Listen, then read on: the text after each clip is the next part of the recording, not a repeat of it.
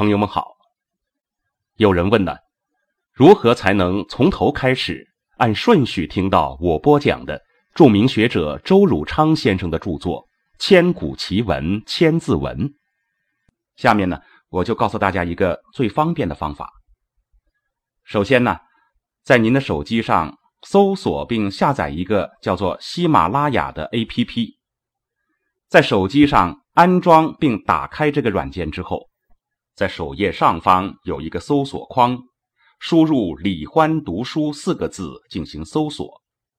注意是木子李，欢乐的欢，这样就可以找到我读过的所有的书的音频。如果您想在第一时间听到更新的内容，就点一下关注，这样就可以收到更新的提示。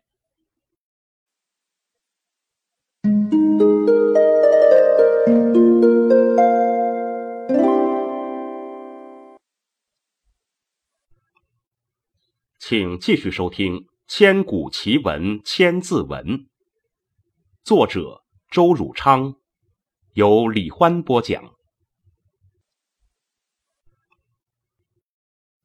说到这里，让我索性再发挥一下。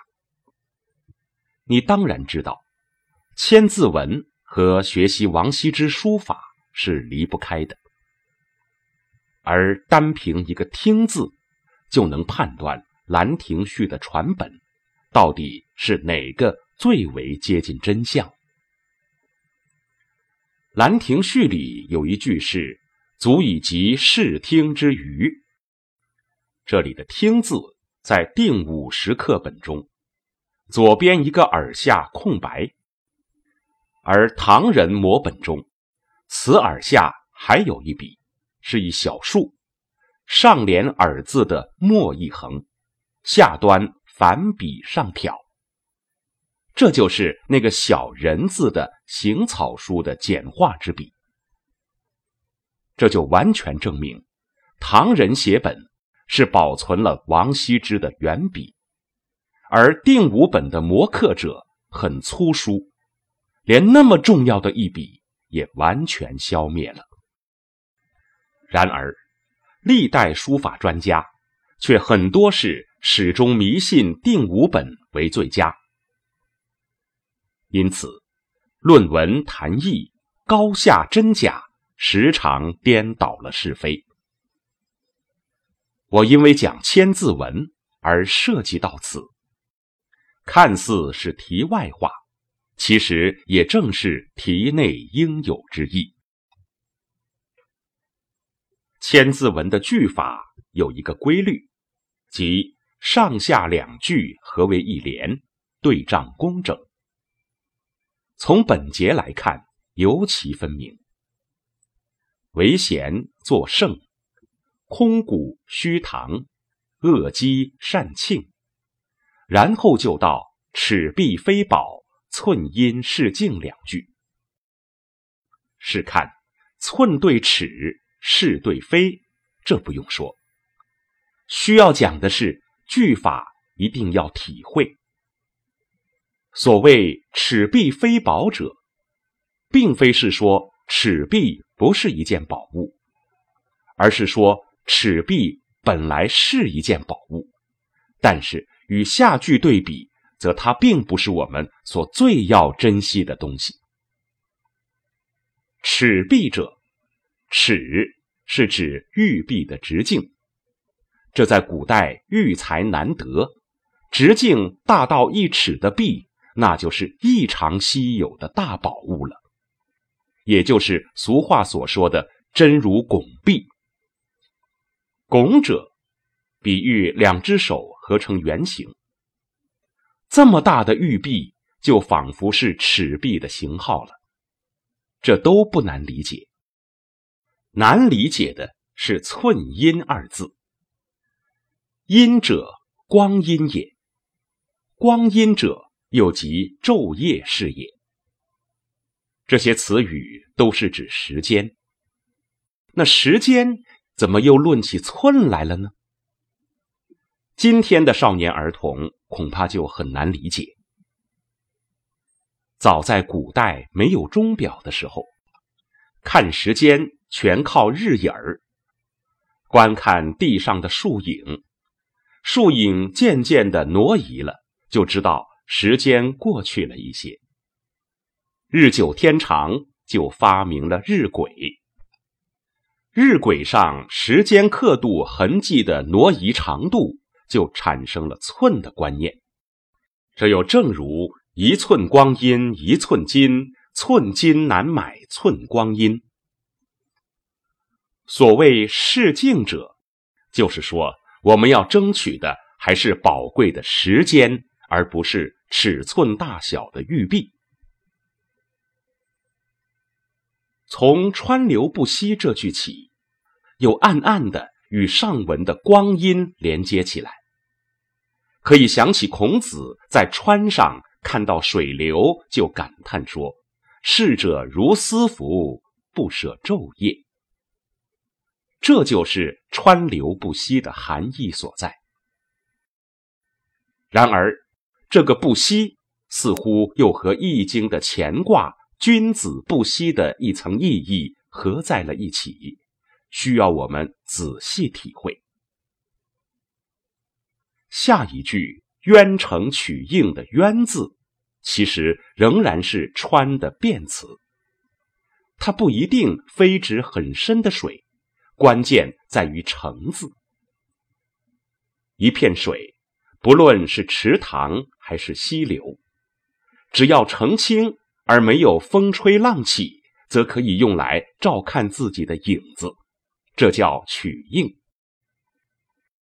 要知道，古代最早是在炼铜技术的发明之后，才有了铜镜可用。此前。人们看不到自己的面容到底是什么样子，只能到水边去找一处最干净、最稳定的水，才能照到自己的面容。说到这里，让我引用宋代诗人陈简斋的两句诗：“微波喜摇人，小利待其定。”善读者在此就能领悟。所谓渊澄，就是指水清而平定，这就是古人的镜子。至于“川流不息，渊澄取应”八个字的用意何在，则需要在字面以外做一些更深的体会。孔子在川上的感叹是悲观还是乐观，或者说是消极还是积极？这就是我们读《千字文》需要思考的问题。比如说，有人看到“川流不息”，会想到江河万古而人寿几何，这就引向一种浮生若梦、及时行乐的人生观。其实，孔子的感叹却恰恰在于“逝者如斯”，时不待人。我们要及时努力，加倍勤奋。也正如岳飞将军的词所说：“莫等闲，白了少年头，空悲切。”这就是不同的人生观，不同的人生志向。然而，你再看看苏东坡的两句话吧：“自其变者而观之。”天地曾不能一瞬，自其不变者而观之，则逝者未尝往也。我以为东坡才够得上是一位大思想家。回到《千字文》本身，周兴嗣用这两句话的本意是激励学者勤奋向前，而绝不是消极悲观。你只要看下面就知道，他是怎么接下去的呢？就是容止若思，言辞安定。容止是从取应而来，就是自己照镜子反观自身，反思自己的得失进退。一个人站在那里，他的面部表情就能反映他的内心活动境界。但“若思”两个字很不容易理解。什么叫做“若思”呢？心里有事，正在考虑思索，这勉强可懂。但这究竟是要说什么呢？还得想办法来做一些比方参考才行。我想起一段很有趣的话，这就是《地经景物略》里讲到古代大雕塑家一元想要雕塑一位侍臣的时候，始原欲作侍臣像，久之未错手。是月秘书图画，见唐未征相，具然曰：“得之矣。非若此，莫称为相臣。”帝走庙中为之，即日成。这可就有趣极了。所以，学者应当好好体会《千字文》作者的奇才和他的苦心深意，这是别的文字里。万万难以寻到的。